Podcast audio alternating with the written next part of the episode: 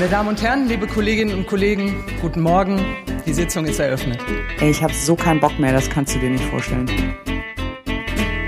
Hallo und herzlich willkommen zur Parlamentsrevue. Ich bin Corinna. Ich bin Sabrina. Und wir reden heute über die zweite und dritte Sitzung im Deutschen Bundestag. Ganz genau. Da war ja viel los. Ich weiß nicht, ob ihr es mitbekommen habt. Wahrscheinlich schon. Ja, das. Wir sind auch ein bisschen late to the party eigentlich mit, der, mit dieser Folge, sozusagen. Ja, aber ich denke, ähm, es ist immer noch genügend Stoff, worüber man sprechen kann. Und es wird ja nicht alt, das Thema, was da uns hauptsächlich heute be. Im Gegenteil. Das Thema, was uns hauptsächlich beschäftigen wird, ist natürlich, ihr wisst es, Corona und die Änderung des Infektionsschutzgesetzes. Bevor wir dazu kommen, ähm, gab es aber noch ein anderes Thema, nämlich die Einberufung des neuen Hauptausschusses. Genau. Und da werden sich wahrscheinlich viele fragen, was ist das überhaupt mit den Ausschüssen? Und äh, ja, da würde ich dich bitten, erzähl doch mal so kurz, was überhaupt jetzt für ein Ausschuss einberufen wurde und wie das so grundsätzlich eigentlich mit den Ausschüssen ist. Also die eigentliche Arbeit im Prinzip des Parlaments findet nicht so sehr in den Plenarsitzungen statt, sondern äh, in den Ausschüssen. Also da werden dann die Themen tatsächlich auch behandelt, äh, in kleinerer Runde diskutiert und eben ja Themen halt aufgearbeitet, um sie, damit sie im Plenum abgestimmt werden können. Mhm. Die Ausschüsse werden halt einberufen vom Bundestag in jeder, jedes, äh, jeder Legislaturperiode neu.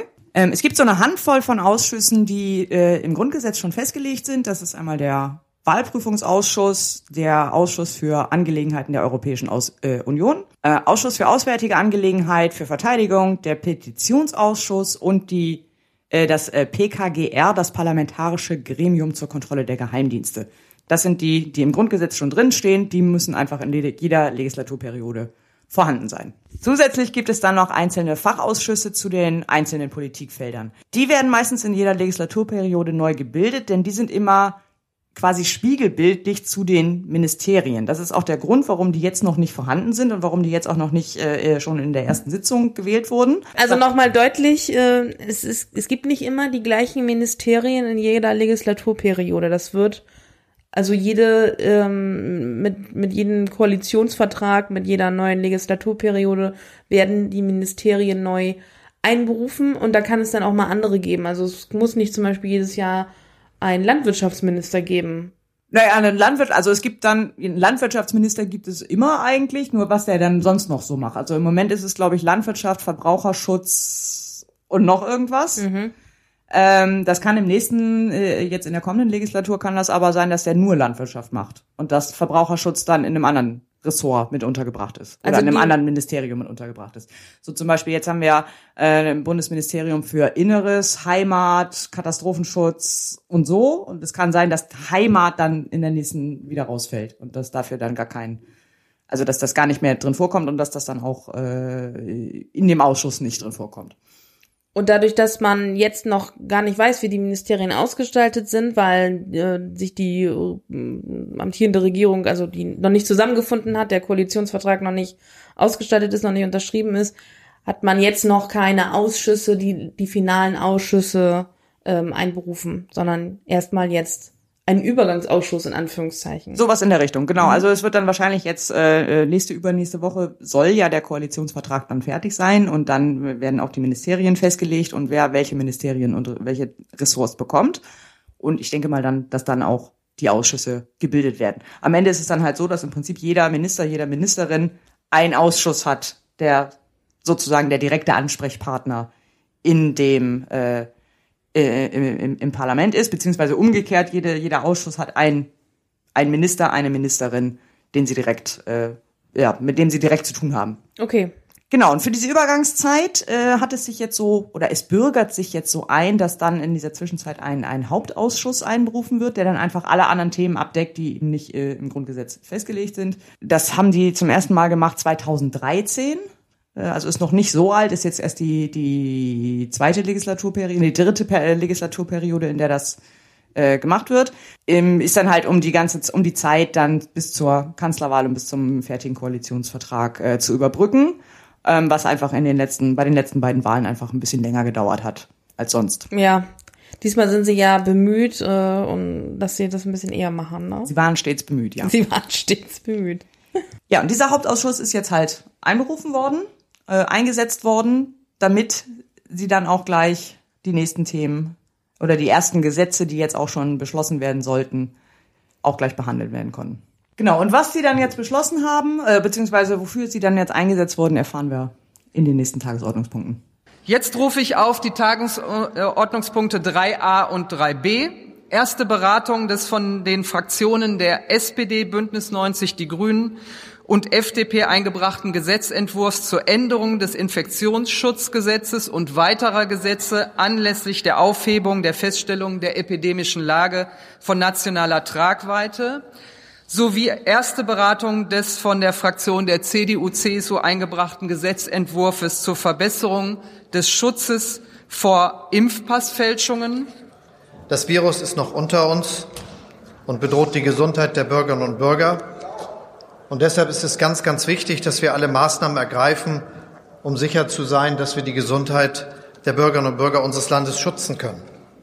Wir müssen vorsichtig sein und bleiben und zum Beispiel dafür Sorge tragen, dass die Maskenpflicht weiter beachtet und durchgesetzt werden kann, dass in Verkehrsbetrieben sie genutzt wird oder bei Veranstaltungen, dass Abstandsregeln gelten, Hygieneregeln, Impfnachweise vorgelegt werden müssen. All die Dinge, die wir schon kennen, sie werden auch weiter für die nächste Zeit erforderlich sein. Und wir müssen auch darüber hinaus viele, viele weitere Maßnahmen ergreifen, die notwendig sind, damit wir durch diesen Winter kommen wir müssen gewissermaßen unser Land winterfest machen. Wir haben wirklich eine dramatische Lage. Wir haben Ansteckungszahlen, die weit über dem liegen, was wir einfach hinnehmen könnten. Wir müssen jetzt, wir müssen jetzt darauf reagieren mit Maßnahmen, die erstens wirksam sind und zweitens rechtssicher sind. Ich finde es nicht sinnvoll, dass wir uns hier hinstellen und sagen, wir machen mal Maßnahmen und die werden dann von Gerichten wieder gekippt. Das führt zu neuer Verunsicherung und die können wir uns nicht leisten, meine Damen und Herren. Manchmal hat man den Eindruck, es wird so getan, als ob nur weil das alte Maßnahmenpaket den Namen epidemische Notlage von nationaler Tragweite hält, dass wenn man dieses alte Maßnahmenpaket abläuft, irgendjemand behaupten würde, Corona sei vorbei oder wir würden nicht auch robuste Maßnahmen diese, gegen diese Krankheit ergreifen wollen. Sie, sehr geehrte Kolleginnen und Kollegen von der Union, wollen allerdings an dem verfassungsrechtlich äußerst problematischen Sonderrecht festhalten, das an die Feststellung der epidemischen Lage nationaler Tragweite gebunden ist. Sie wollen, dass sowohl verfassungsrechtlich als auch epidemiologisch fragwürdige Ausgangssperren und Beherbergungsverbote oder die flächendeckenden Schließungen von Einzelhandelsbetrieben beibehalten werden. Auch Maskendeals wären weiter möglich, ja, wenn, wenn sie politische Verantwortung hätten. Aber die übernehmen jetzt wir. Wir nehmen jetzt mal im Sinne von Frau Dittmar an, dass sie die Verantwortung übernehmen möchte und nicht die Maskendeals. Ich denke auch, dass das so gemeint ich denke, war. Es war ein bisschen komisch formuliert, aber ich glaube, das meint sie. Ja. Gut. Ja, Corona, Infektionsschutzgesetz. ja, Corona. Schön. Wir hatten ja eben schon gesagt, es ist äh, an, an vielen Stellen, glaube ich, schon sehr ausführlich erläutert worden und auch wahrscheinlich besser, als wir das jemals könnten. Ja. Ähm, ich verweise insbesondere auf die letzte Folge der Lage der Nation, wo ähm, Ulf Burmeier und äh, Philipp Banse das einmal ganz genau auseinandergenommen haben, was da jetzt genau beschlossen wurde. Deswegen werden wir da nur so oberflächlich, stichpunktartig die Sachen erwähnen, ohne sie nochmal genauer zu erklären. Wobei ich eigentlich nicht auf die Lage der Nation verweisen muss, weil ich glaube nicht, dass jemand unseren Podcast hört, aber Lage der Nation nicht. Aber das ist ein anderes Thema.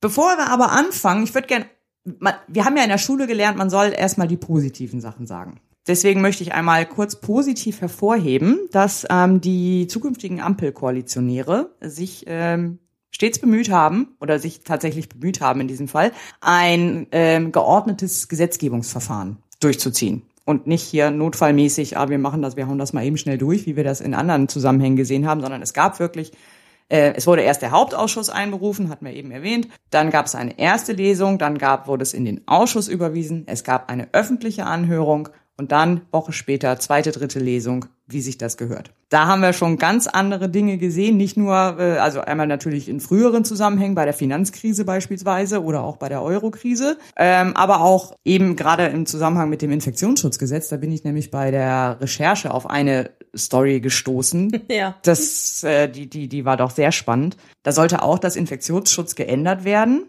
aber das war wohl irgendwie so spontan, dass sie die Änderung nicht in ein eigenen Gesetzesentwurf reingeschrieben hatten, sondern in ein völlig anderes Gesetz zur zu, ein, ein Gesetz zum Änderung des Stiftergesetzes oder Stiftungsgesetzes. Und die wurde auch, diese Änderung wurde auch gar nicht vom Parlament oder vom Ministerium oder so eingebracht, sondern die wurde innerhalb äh, im Rechtsausschuss in dieses Gesetz mit reingeschrieben.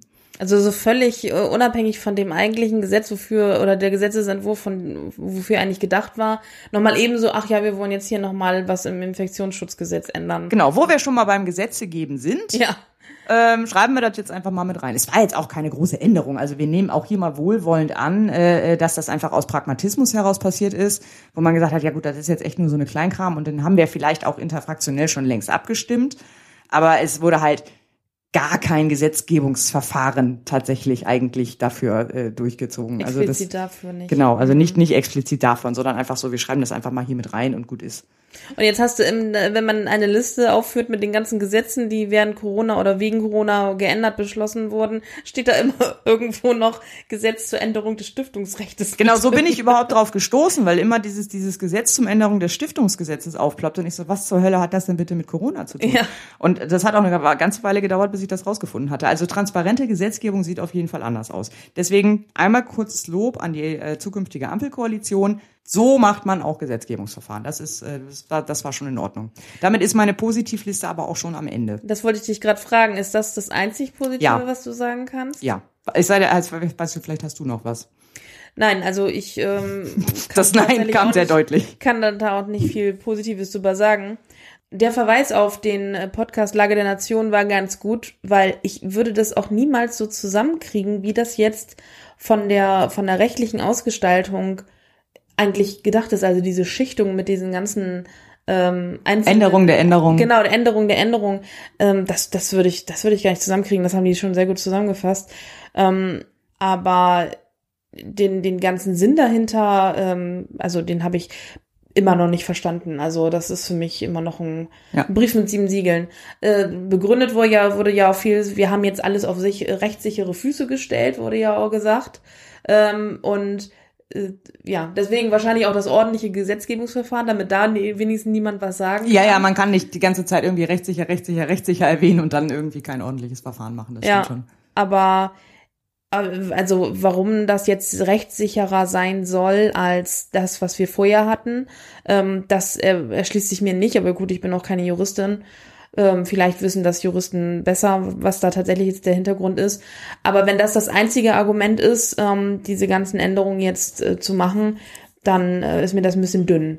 Also einen anderen Sinn erkenne ich noch nicht und ähm, mir ist das einfach auch ehrlich gesagt ein bisschen zu lasch alles. Vielleicht sollten wir an der Stelle einmal kurz anfangen und einmal so ein bisschen durchzugehen, was eigentlich jetzt geändert wurde. Und dann sehen wir in den einzelnen Punkten, wo das mit der Rechtssicherheit vielleicht irgendwie noch gar nicht so richtig viel Sinn ergeben hat. Ähm, wir fangen mal einfach oben an oder wir fangen mal bei den bundesweit geltenden Dingen an. Also die Sachen, die jetzt tatsächlich bundesweit gelten, wo auch die Länder keine Einflussmöglichkeiten mehr haben. Das sind zum einen ähm, 3G gilt jetzt im Nah- und Fernverkehr. Da bin ich schon mal sehr gespannt, wie das kontrolliert wird. Ja, ich auch. Ich fahre bald mit Zug. Ich bin sehr gespannt. Ich fahre jeden Tag äh, oder jeden zweiten Tag mit dem Bus zur Arbeit. Ähm, von daher, das äh, wird spannend, ob ich dann direkt. Also gut, ich muss tatsächlich im Bus auch immer mein, meine Fahrkarte vorzeigen. Ob ich dann jetzt auch immer meinen Impfpass vorzeigen muss, weiß ich noch nicht. Aber ich wollte gerade sagen, im Bus hast du noch die Kontrollinstanz der Busfahrer. Ich meine nicht, dass das besonders angenehm ist oder Busfahrerin, ähm, aber im, im Zug, wo man zusteigt, dann, also da muss ja der Schaffner äh, oder die Schaffnerin muss ja jedes Mal bei der Ticketkontrolle dann auf jeden Fall auch den Impfnach. Und dann musst du im Zweifelsfall ähm, ja auch, wenn du kein, also eins dieser 3G Regeln nicht erfüllst, musst du diesen Menschen dann ja auch rausschmeißen, im Zweifelsfall an den nächsten Bahnhof. Ja, und ähm, gut, klar, ich meine, dass das an, was anderes als stichprobenartig da nicht möglich ist, weil auch nie, es wird auch nicht in jedem Bus äh, tatsächlich am Eingang kontrolliert. Ähm, Wo man auch hinten einsteigen kann. wo man halt auch, in, wenn man halt auch hinten einsteigen kann, möglicherweise. Ähm, klar, dass das nur stichprobenartig stattfinden kann. Und natürlich, du kannst die Leute, aber du kannst die Leute dann ja auch nicht irgendwie äh, dann, so wir halten jetzt mal an, wir schmeißen den jetzt mal raus, sondern der fährt ja dann auch bis zur nächsten Stadt mit. Trotzdem. ja. Ja. So, okay. Aber gut, es ist, es ist eine Maßnahme, die vielleicht was bringt. Das kann ich Das nicht Bußgeld beurteilen. ist ja auch sehr hoch, wenn Wie man hoch ist denn dagegen, das? also ich habe gehört 25.000, bis zu 25.000. Bei der, bei, im Fernverkehr? Im Fernverkehr 3G-Regelung, ja. Oha. Also ohne, dass ich jetzt eine genaue Quelle habe, ne? Also ähm, ich meine, das äh, irgendwo gelesen zu haben jetzt in dem Also bei, bei, ähm, bei den ArbeitgeberInnen ist es 25.000, das weiß ich auf jeden Fall. Aber ob es tatsächlich im Fernverkehr auch ist, das fände ich krass. einheitliches Bußgeld vielleicht? Das kann sein. Das wir man mal sagen, dass das die gleiche, dass das die gleiche ist. Wir, wir schreiben es dann bei Bedarf nochmal in die Shownotes, wenn Genau. es äh, sich als falsch rausstellt. Aber da kommen wir gleich zum Genau, nächsten gute Punkt. Überleitung. Ähm, das ist ja gleich der nächste Punkt. 3G gilt jetzt ab Mittwoch auch am Arbeitsplatz. Das heißt, ähm, ArbeitgeberInnen sind jetzt auch verpflichtet, das zu kontrollieren. Das heißt, die haben damit auch logischerweise die Berechtigung, das abfragen zu dürfen. Das durften sie ja bisher nicht. Und ähm, ja, alle Arbeitnehmer und Arbeitnehmerinnen müssen jetzt ihren 3G-Status nachweisen und äh, alle, die nicht geimpft oder genesen sind, müssen sich jetzt auch dann immer testen, bevor sie das Gebäude betreten oder die das Gelände. Und da bin ich auf die Überprüfung und Einhaltung äh, noch viel gespannter als im Nahverkehr, äh, Nah- und Fernverkehr, weil also ich sag mal, wenn du so ein kleines Büro hast, äh, wo du keine Ahnung, drei, vier Mitarbeiter hast, das kannst du relativ schnell überprüfen. Aber jetzt überleg dir mal, du hast da große Konzernzentralen, wo jeden Tag wer weiß wie viele Menschen aus und eingehen. Das finde ich schon schwierig. Naja, aber so große Konzerne, die dann tatsächlich auch so viele haben, die haben dann im Zweifel auch einen Pförtner. Ja. Und, äh, und vor allem, da kommen ja auch immer jeden Tag die gleichen Leute. Das ist ja anders als wiederum im, im, im Nahverkehr. Ähm, da kannst du ja gerade bei den Geimpften einfach den Impfstatus einmal aufnehmen und äh, musst dann halt nur die kontrollieren täglich, die sich testen lassen müssen. Ja, das stimmt, aber dann musst du tatsächlich ja eine Liste dir machen mit den Impfsta mit dem Impfstatus der einzelnen Leute. Und da, das Mhm. ist ja dann schon wieder so ein bisschen das Thema mit dem Datenschutz. Ne? Naja, das wurde ja explizit jetzt auch mit, im Rahmen dieses Gesetzes ähm, Mit erlaubt, mit, mit, mit geändert und wurde mit erlaubt, äh, dass die ArbeitgeberInnen das auch aufnehmen dürfen und eben genau so eine Liste auch führen dürfen. Also der Pförtner darf vorne eine Liste äh, liegen haben, wo drauf steht, Wen er äh, Person muss. XY ist geimpft, die muss ich jetzt nicht jedes Tag wieder nachfragen. Ähm, so und jetzt dann nur noch die nachfragen, die halt getestet Genau. werden müssen. Okay, mhm. Genau. interessant. Also das ähm, tatsächlich stelle ich mir einfacher vor als im öffentlichen Fern- und Nahverkehr. Vor allen Dingen muss man ja auch sagen, dass ja gerade wo, wo das Thema ähm, äh, Homeoffice ja auch eins ist, wo, was ja auch unser nächster Punkt ist, dass viele ja auch gar nicht mehr ins Büro kommen. Du bist der König der Überleitung. Ja. Sehr schön. Ja, Homeoffice-Verordnung ist wieder da. Also Ja. bei mir uns hat man nicht wirklich gemerkt, dass sie je weg war, Nee, bei mir auch nicht tatsächlich. eigentlich. Also, Aber gut, äh, ja, sie ist jetzt wieder da. aber da ist auch wieder meine Frage, das habe ich auch noch nicht ganz rausgefunden, wahrscheinlich weil sich da alle noch nicht selber so im Klaren darüber sind.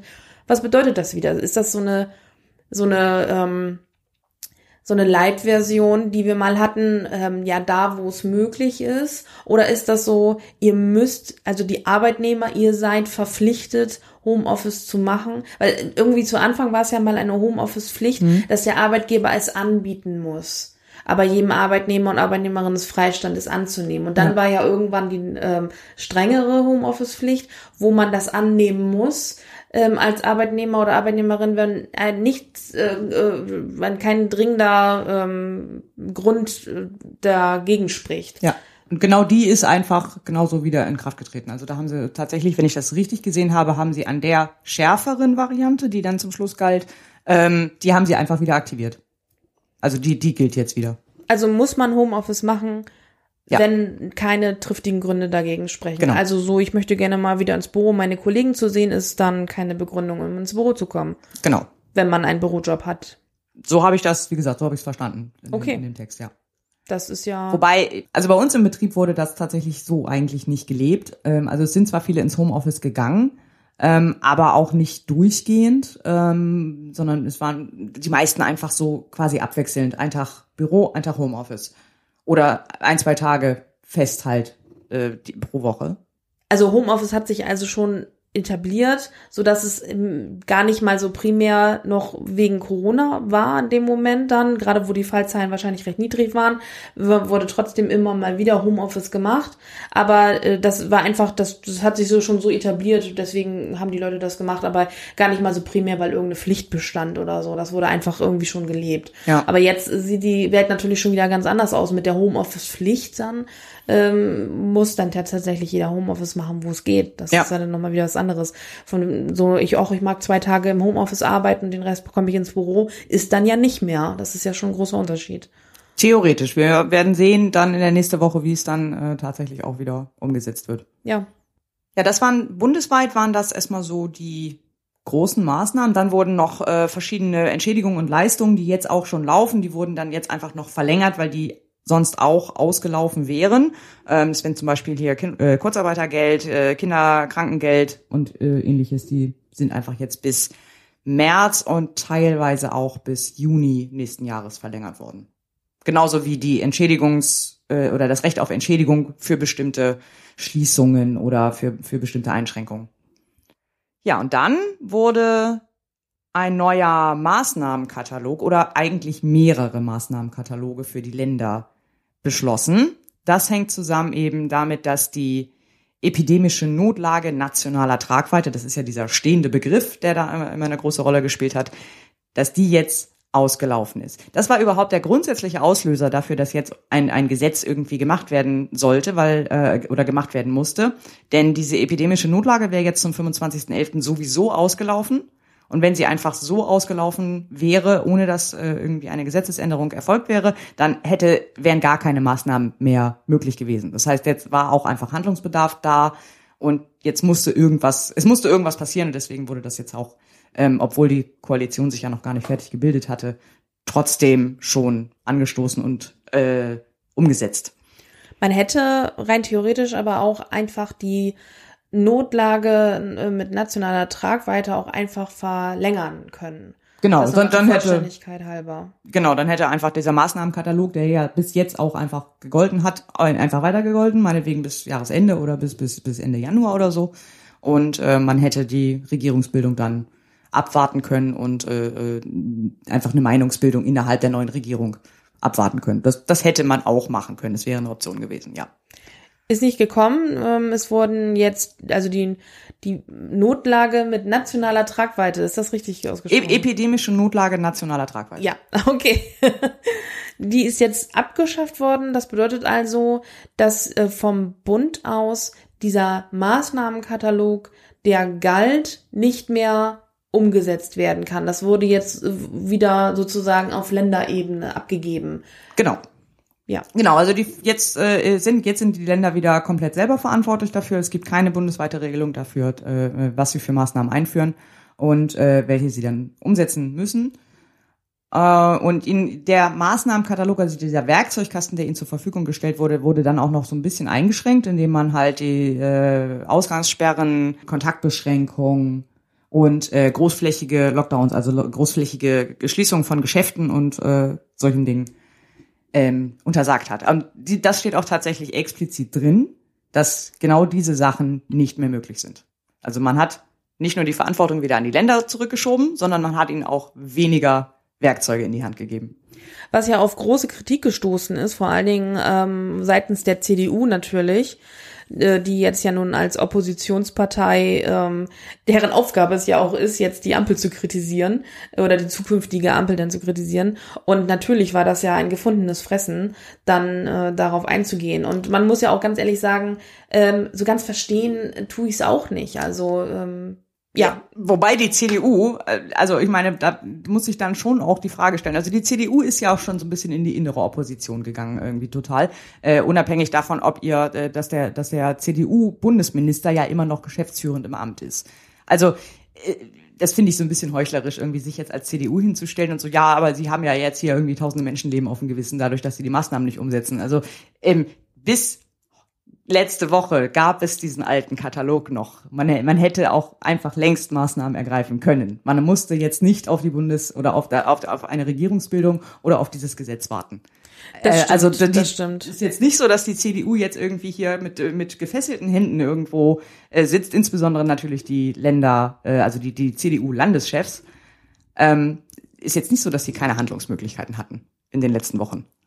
Ich meine, die haben natürlich eine äh, Aufgabe, sich da drüber zu echauffieren, was die Ampelkoalition tut und äh, kritisieren das natürlich auch liebend gerne, sagen wir es mal Ja, so. natürlich. Das ist natürlich klar. Das wäre andersrum wahrscheinlich genauso. Sie haben ja auch nicht ganz unrecht. Es ist ja schon, äh, es gibt sehr viel zu kritisieren an dieser ganzen Geschichte. Also ähm, man hat sich ja immer sehr darauf versteift, dass so, ähm, dass das jetzt so total rechtssicher ist und dass es einfach, dass sie jetzt nur noch Maßnahmen bereitstellen, die dann nicht gleich von Gerichten wieder kassiert werden.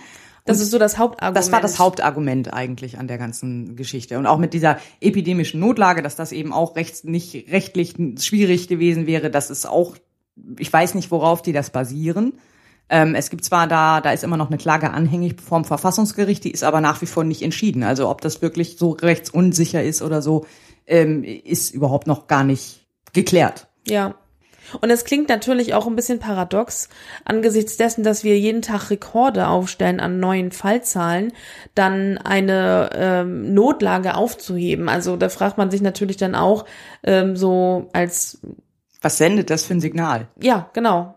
Also das ist äh, genau das, was ich meine. Die haben ähm, etwas, ähm, ich meine, das ist natürlich auch eine, eine, eine Juristerei, die dahinter steckt. Das ist schon bewusst, aber es ist von der äh, Kommunikation her, also die, man kann das ja nicht so gut vermitteln, weil das, das ist einfach nicht, das ist nicht greifbar. Warum hebe ich eine Notlage auf, obwohl wir die größte Notlage seit der Pandemie haben? Ja. Das ist äh, nicht nachvollziehbar. Nee. Und die Beschränkung des ähm, Werkzeugkatalogs, die, ähm, was die Länder an die Hand bekommen, ähm, ist ja auch noch, wie du schon sagst, beschränkt worden. Und ähm, das ist ja dann noch weniger verständlich. Also wenn es jetzt nur um juristische ähm, äh, Maßnahmen gehen würde, dann hätte man ja trotzdem versucht, normalerweise äh, sich da noch, also den, den, den Maßnahmenkatalog so zu lassen, wie er ist. Wenn es jetzt nur darum ging, es an die Länder abzugeben, hätte man ja diesen Maßnahmenkatalog jetzt nicht beschneiden müssen. Insbesondere, weil wir wissen ja nicht, wie schlimm es jetzt noch kommt. Ich meine, wir haben jetzt schon, Sachsen hat eine Inzidenz von knapp 1000, jetzt Ja. schon. Wir äh, zeichnen übrigens auf heute am 20.11., so nur da einmal für die, für den, für die Zeit, für die Timeline. Ähm, Sachsen hat eine Inzidenz von knapp 1000. Und selbst wenn wir jetzt sofort Maßnahmen ergreifen, dauert es ja dann noch mal zwei Wochen, bis da irgendwas passiert, bis an den Zahlen irgendwas passiert. Die Scheiße hat halt echt den Ventilator schon längst getroffen. Wir wissen nicht, wie schlimm das jetzt noch wird. Und jetzt den Ländern wirklich die, die harten Maßnahmen in dieses äh, Instrument für den absoluten Notfall aus der Hand zu nehmen, finde ich gefährlich. Finde ich extrem gefährlich. Jetzt werden sich wahrscheinlich äh, manche fragen, aber hat nicht Bayern gerade diese ganzen harten Maßnahmen ähm, äh, umgesetzt? Und ja, das ist auch richtig, weil noch die Notlage ja besteht, dieser große Maßnahmenkatalog ja noch besteht. Genau. Und Kannst du man, das, genau, erklär mal. und man äh, darf, also man kann das noch tun bis zum ja 25.11. ist das jetzt ja das Enddatum dieses ma großen Maßnahmens bundesweiten Maßnahmenskatalog und solange darf man das jetzt noch benutzen, so ganz flapsig gesagt. Genau, gilt dann aber nur bis, Ende Mitte Dezember, drei Wochen, vier Wochen. ja, ich glaube bis 19. oder ja, sowas. Irgendwie genau. so, Mitte genau. Dezember, ja. Und das hat äh, der Herr Söder äh, gleich in Anspruch genommen, weil in Bayern die Fallzahlen ja auch unfassbar hoch sind. Wobei auch da, da hätte er auch schon längst machen können, ne? Also, das hätte er auch bei einer Inzidenz von 300 schon machen können. Aber du weißt ja, wie es ist. Ähm, äh, oh, das Angebot läuft bald aus. Ja, da muss ich jetzt noch mal schnell zuschlagen. Ist ja bei vielen Dingen so. ist das hier so wie auf diesen Webseiten, weißt du, wo du dann irgendwie so, ja, nur noch drei Stück, jetzt schlagen Sie zu. Genau, da, ja, da wird das ja suggeriert, dass das so ist. Hier ist es ja tatsächlich so, dass es bald ausläuft. Und wahrscheinlich, ja, ich weiß nicht, manchen Leuten wird es halt erst spät gewahr, dass was zu tun ist. Und äh, vielleicht hat er auch gedacht, äh, normalisiert sich das wieder mit den Fallzahlen oder so. Ich weiß es nicht. Auf jeden Fall, ja, ist jetzt die Handlung da, dass er denn diesen großen Maßnahmenkatalog nochmal schnell in sein Landesrecht sozusagen oder in, in seine Länder, in seinen Länderbeschluss umgesetzt hat. Und ähm, deswegen gelten in Bayern jetzt diese harten Maßnahmen, die dann zukünftig so eigentlich nicht mehr möglich sind. In Sachsen glaube ich auch. Ich glaube, die Hochinzidenz-Bundesländer haben das jetzt um. Ja. Also ich weiß jetzt nur von Bayern tatsächlich, habe ich mitbekommen, aber ähm, da kann ich mir sehr gut vorstellen, dass Sachsen das auch. Ja, ich meine, in Sachsen wurde auch ein zumindest Teil-Lockdown oder äh, ähm, ja. ausgerufen, ja. So, das bedeutet aber auch, dass dadurch, dass das ähm, eben äh, kein Bundes, äh, keine Bundesentscheidungen mehr sein werden, sondern das Recht wieder abgegeben wurde an die Länder, dass ähm, spätestens nach dem Auslaufen dieses, jetzt darf ich die alten Maßnahmen noch verwenden im Dezember, äh, nächstes Jahr, also mit ja, Schlag nächsten Jahr quasi die diese großen Lockdowns, diese äh, flächendeckenden Schließungen nicht mehr möglich sind.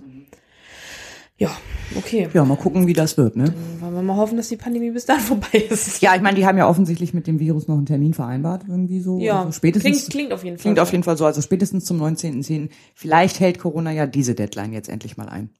Zur Pandemiebekämpfung sind aber ja nicht nur Maßnahmen wie flächendeckende Lockdowns wichtig, sondern ja auch das Impfen oder beziehungsweise am wichtigsten ja eigentlich, eigentlich am das wichtigsten. Impfen. Und ähm, da gibt es jetzt ja, weil eine Impfpflicht ja niemand, äh, böses, böses Wort, äh, will ja niemand einführen, aber natürlich äh, soll auch niemand sich einen Impfschutz erschleichen, den er tatsächlich nicht hat, oder eine, ein, einen augenscheinlichen Impfschutz, den er eigentlich nicht hat. Und das ist das Thema Impfpassfälschung. Ähm, was ist denn da jetzt beschlossen worden? Ja, der Hintergrund der ganzen Geschichte war eigentlich ein äh, Urteil des Landgericht Osnabrücks jetzt vom 26. Oktober, ähm, das festgestellt hat, dass das Fälschen von Impfpässen äh, scheinbar gar nicht so richtig verboten ist. Was mich ein bisschen überrascht hat, weil ich habe mir den Strafrechtsparagraphen, das ist der äh, Paragraph 277 im Strafgesetzbuch, also dann hätte man da jetzt schon rauslesen können. Also hm, ich fand die äh, gut, ich bin ich bin kein Jurist, ich kann das nicht beurteilen, aber das ist wahrscheinlich so ähnlich wie beim beim Programmieren oder so, wenn da ein Semikolon an der falschen Stelle steht, dann kompiliert das halt nicht. Also aber irgendwie gut. Das Landgericht war der Meinung, das ist nicht äh, kann man aus dem Gesetz nicht rauslesen, dass das ähm, tatsächlich verboten ist. Also wurde dieser Paragraph jetzt nachgeschärft und ähm, das Fälschen von Impfpässen durch nicht medizinische Personen oder durch, also durch ganz normale Leute wurde jetzt nochmal in mehreren Paragraphen explizit äh, mit aufgenommen und wurde nochmal konkretisiert, dass das jetzt aber wirklich verboten ist. Und wurde auch mit äh, hohen Freiheitsstrafen tatsächlich belegt. Ja, das fand ich auch ähm, erstaunlich, muss ich sagen, dass da so hohe Freiheitsstrafen dann auferlegt werden. Drei, bis zu drei Jahren, glaube ich, ne? Äh, bis zu ja, teilweise äh, irgendwas zwischen ein und drei Jahren. Der Gesetzesentwurf der CDU, die, ja, die hat einen alternativen äh, Gesetzesentwurf noch mit eingebracht, der wäre noch weitergegangen, der wäre bis fünf Jahre gewesen, komplett für alles.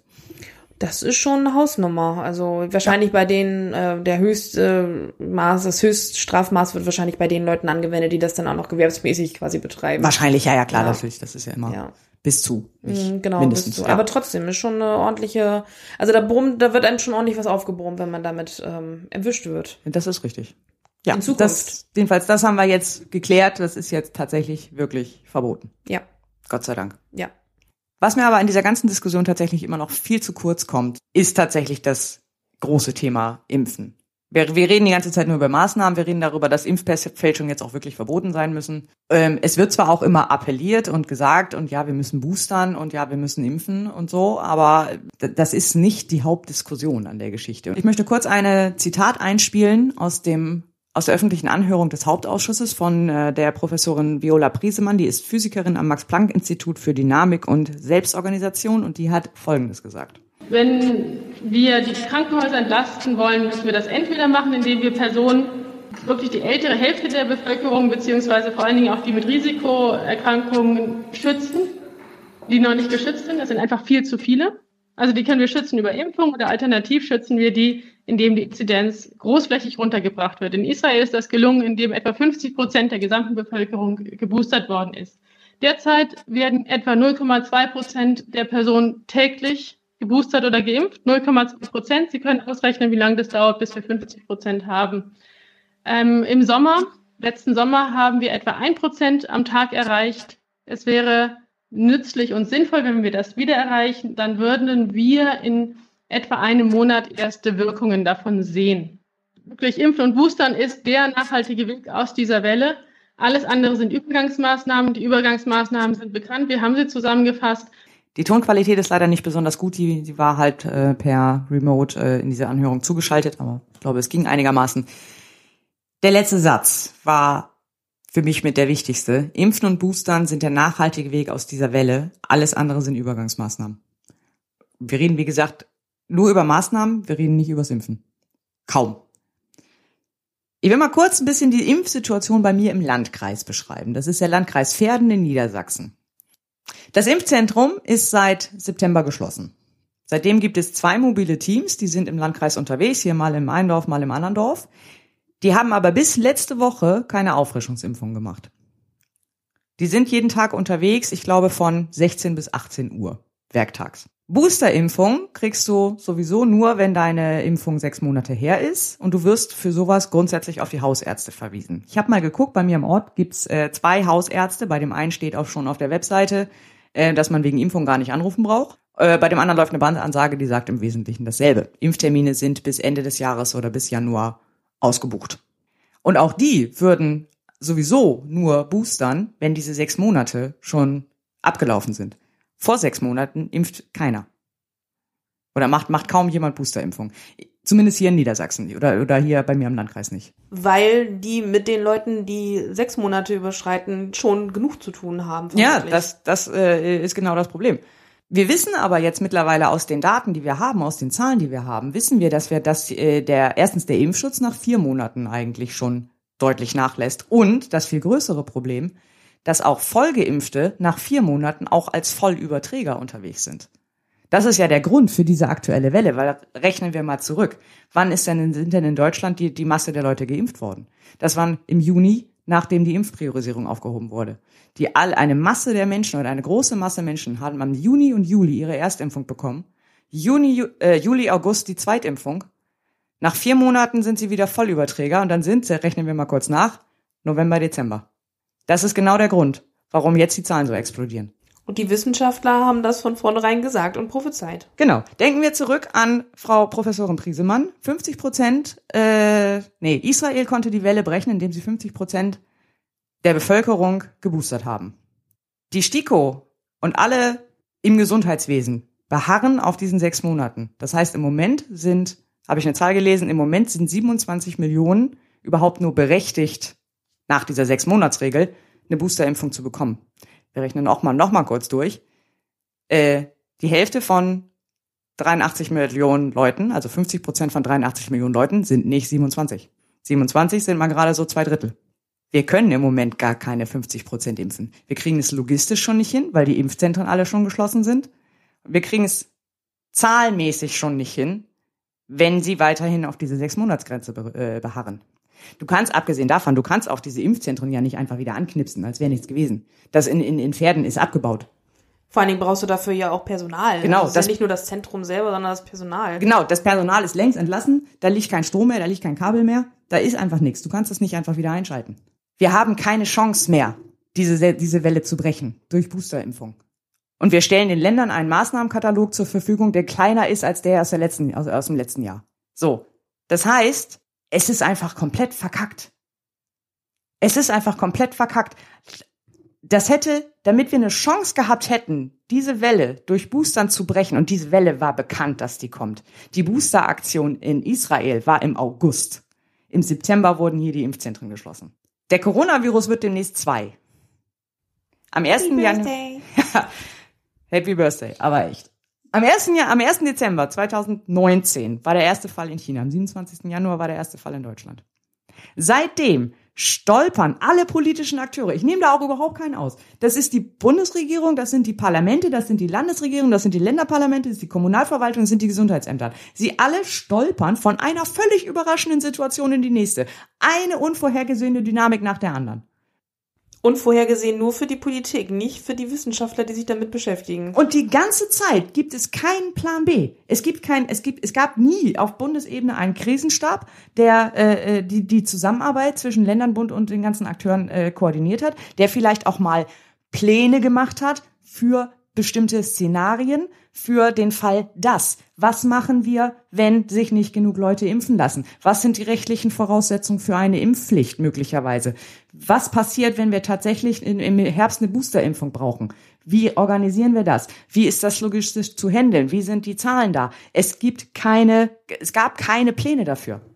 Und gerade das Thema ja auch mit Boostern, also da, das haben alle Wissenschaftler, ich sage ich sage jetzt mal als Überbegriff Wissenschaftler, Ärzte, Virologen, wer auch immer alles, haben ja schon von vornherein gesagt, dass es eine Auffrischungsimpfung definitiv geben wird und muss. Das ist seit Die Sommer Frage- bekannt. Die Frage war immer nur, wann, zu welchem Zeitpunkt, weil da die Datenlage zu dem Zeitpunkt noch nicht, als, als die Impfung rausgekommen ist, noch nicht so war, dass man sagen konnte, dann muss eine Boosterimpfung passieren. Aber dass eine kommen wird, äh, das war be äh, bekannt. Und es wurde auch schon immer, also von den Wissenschaftlern gesagt, äh, geht mal davon aus, dass das früh kommen muss. Nicht wie eine Grippeimpfung, die jedes Jahr aufgefrischt werden muss, sondern dass das eher passieren muss. Das wurde von vornherein gesagt. Das war im Sommer spätestens auf jeden Fall bekannt, dass das definitiv der Fall sein wird. Und trotzdem wurden im September die Impfzentren geschlossen. Genau. Weil man gesagt hat, ja, das können ja dann die Hausärzte machen. Hätten sie das auch nur dreimal durchgerechnet, was für Zahlen, was für Anzahl von Menschen äh, dann äh, eine Auffrischungsimpfung brauchen, dann hätten sie doch erkennen müssen, dass dass die Hausärzte nicht alleine schaffen können. Wir hatten die Impfzentren überhaupt nur, weil klar war, dass die Hausärzte das logistisch nicht alleine schaffen können. Und da kommen ja auch noch die Leute zu, die sich jetzt vielleicht auch das erste Mal impfen. Das sind ja nicht nur die Boosterimpfungen. Und wir haben ja auch noch lange nicht alle überhaupt zum ersten Mal geimpft. Da sind ja auch noch immense Massen an Menschen, die sich eventuell jetzt auch noch umentscheiden oder beziehungsweise die jetzt äh, den Entschluss gefasst haben, sich äh, zu impfen zu lassen. Die kommen ja noch zu der Boosterung dazu. Also das ist ja, ähm, das ist absolut nicht nachvollziehbar. Es ist, es ist unfassbar. Also wie gesagt, die fahren seit zwei Jahren. Fahren die, auf Sicht. genau, fahren die auf Sicht und zwar im Nebel. Weißt du, nach zwei Jahren steht Bundesminister, Bundesgesundheitsminister Jens Spahn im Bundestag und sagt das hier. Ich würde mir wünschen, dass die Länder mehr Möglichkeiten hätten zu reagieren, weil jedenfalls die Dynamik der letzten drei Wochen in dieser Dimension, glaube ich, wenige vorhergesagt haben und keiner von uns weiß, was sich in den nächsten Wochen entwickelt.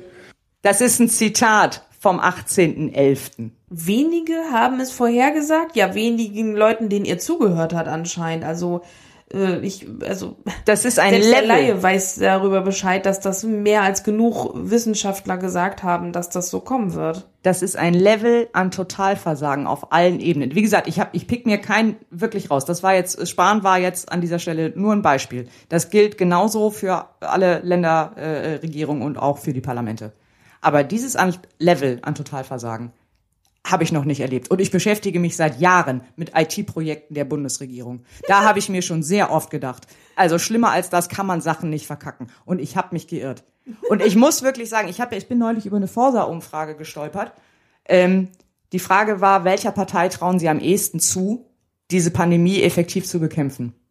58 Prozent haben gesagt, keiner. Keiner Partei. Keiner Das musst du dir Partei. mal, das musst du mal sacken lassen Ja. über die Hälfte der Leute trauen keiner Partei und damit keinem politischen Akteur zu, diese Pandemie zu bekämpfen. Und das sehe ich genauso. Man kann es ja kaum noch Pandemiebekämpfung nennen. Das ist ja Pandemieverwaltung, was die hier machen. Ja, und das auch noch schlecht. Und das auch noch schlecht. Und da kann man sich fast nicht mehr wundern, dass so viele Menschen den Querdenkern äh, oder den, den, den Querdenkern anheimfallen. Oder dass so zumindest viele skeptisch Menschen, sind. Oder zumindest skeptisch sind. Oder, oder nicht, vielleicht nicht unbedingt den Querdenkern, aber anderen äh, Organisationen oder anderen Mindset oder anderen Narrativen. Weil der Auslöser für sowas ist ja natürlich, ich wundere mich auch sehr über das, was die, was die Querdenker so verbreiten und denke, wie kann man sowas glauben? Aber der, das ist ja, das ist ja ein Prozess. Der Auslöser dafür, dass du überhaupt in diese Richtung driftest, ist ja, dass du dein Grundvertrauen, dass du das Vertrauen in die politischen Institutionen, in die Bundesregierung, in deine Landesregierung, äh, äh, in die Kommunalverwaltung und in die Parlamente komplett verloren hast. Und ich bin nicht einverstanden damit. Und ich sehe es auch noch anders. Ich, ich bin noch der Meinung, da kann man noch was retten. Aber ich kann verstehen, was einen Menschen dazu bringt, dieses Vertrauen wirklich so nachhaltig zu verlieren, dass man in solche Richtungen abdriftet. Wie gesagt, ich bin nicht einverstanden damit, aber ich kann nachvollziehen, was einen Menschen dazu bringt. Ja, also der Auslöser, ähm, also es, es wird deutlich, was die Auslöser sind ähm, und warum das tatsächlich so viele betrifft, die skeptisch mittlerweile gegenüber allem sind. Genau, alles ablehnen, was irgendwie aus scheinbar staatlicher Richtung kommt. Und das, was in den letzten 18 Monaten hier an, an Pandemieverwaltung passiert ist, das ist genau das, was Leute in so eine Richtung treibt. Ja, leider. Das und das finde ich sehr bedenklich und das macht mir sehr große Sorgen. Ja. Kommen wir zu was Fröhlichem. Ich rufe auf den Tagesordnungspunkt 5. Erste Beratung des von der Bundesregierung eingebrachten Gesetzentwurfs zur Umsetzung unionsrechtlicher Vorgaben im Umsatzsteuerrecht. Wir kommen zum Umsatzsteuerrecht. Yay! Gibt es was Fröhlicheres als das? ja, also im Gegensatz zu dem Thema, was wir eben hatten, ist das definitiv fröhlicher. Ja. Aber so grundsätzlich ist das eigentlich eher langweilig, äh, zumindest für den äh, Durchschnittsbürger, weil das äh, betrifft eigentlich so den Endverbraucher immer nur darin, dass man es dann bezahlen muss und es auf dem Kassenbon draufsteht, aber es ist jetzt also die ganzen Gesetzesänderungen oder das Umsatzsteuerrecht als solche ist jetzt nicht besonders spannend. Also es gab ein Gesetz zur Umsetzung unionsrechtlicher Vorgaben im Umsatzsteuerrecht. Corinna, was bedeutet das? Und für wen ist das überhaupt relevant? Also das meiste, was da drin steht, betrifft uns nicht und das brauchen wir auch nicht weiter ausführen.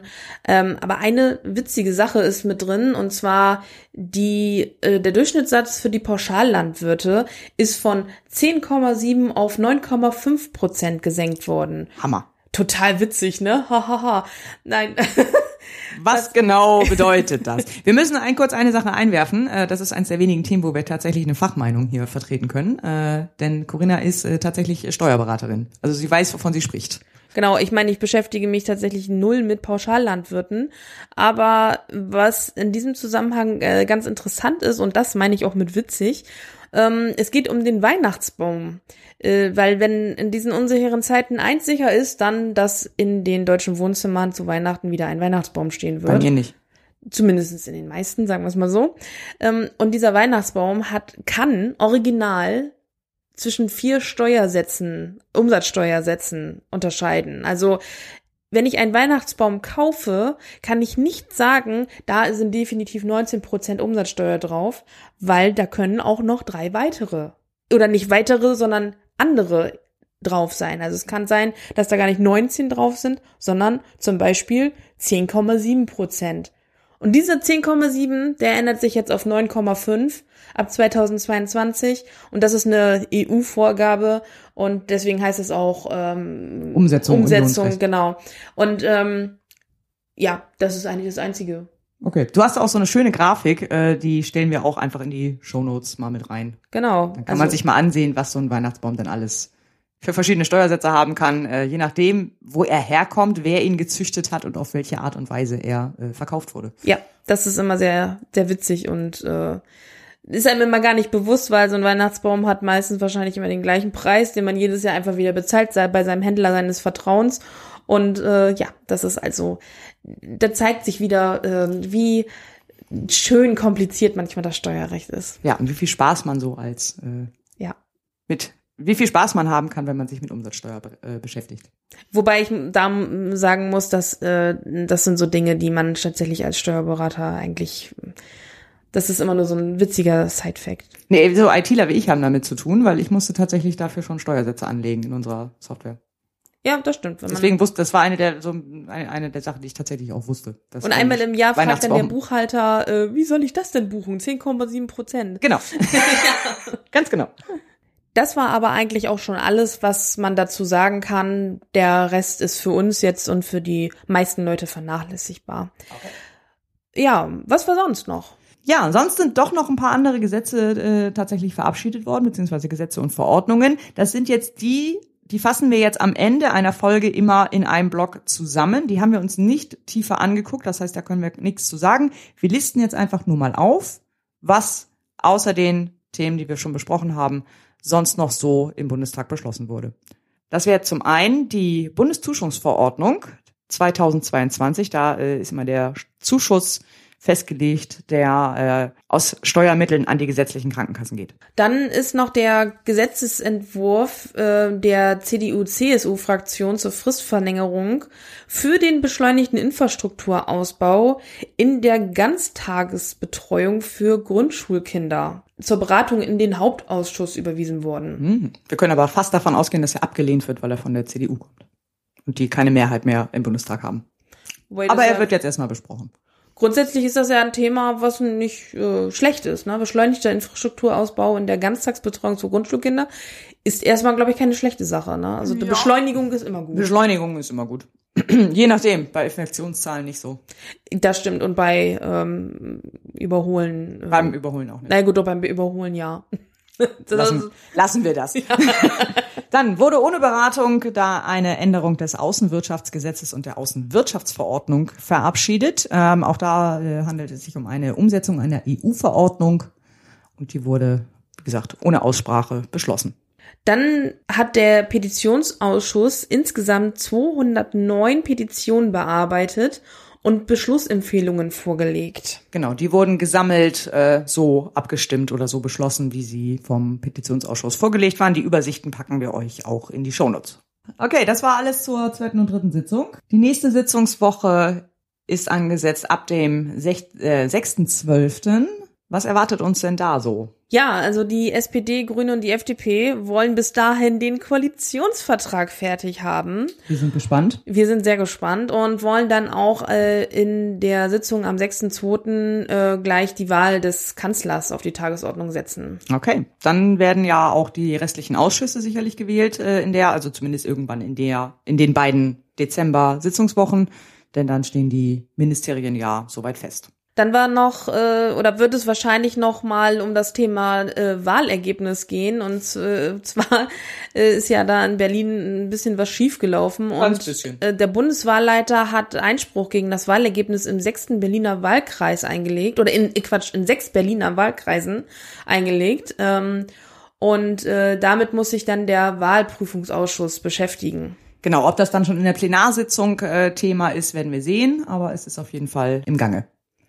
Und dann hoffe ich ja noch, dass wir auch noch äh, in einer der Sitzungen über den äh, BSI-Bericht zur IT-Sicherheitslage in Deutschland sprechen werden. Ich habe ihn schon mal kurz angelesen. Der wird halt regelmäßig in den Bundestag äh, reingegeben und äh, es wäre schön, wenn wir dazu noch eine Debatte hören würden. Weil dazu haben wir nämlich auf deiner Seite die Fachmeinung dazu. Mehr oder weniger, ja. Ja. Okay, dann bleibt uns nur noch zu sagen, vielen Dank fürs Zuhören. Vielen Dank. Bleibt gesund. Passt auf euch auf. Klettert nicht auf Leitern. Fahrt bei Glatteis nicht Auto. Nehmt eure Blutdruckmedikamente, wenn ihr sie benötigt. Und lasst euch impfen. Und lasst euch impfen und versucht einfach alles, damit ihr im Dezember nicht ins Krankenhaus müsst. Dazu gibt's nichts mehr zu sagen. Bis dann. Tschüss. Tschüss.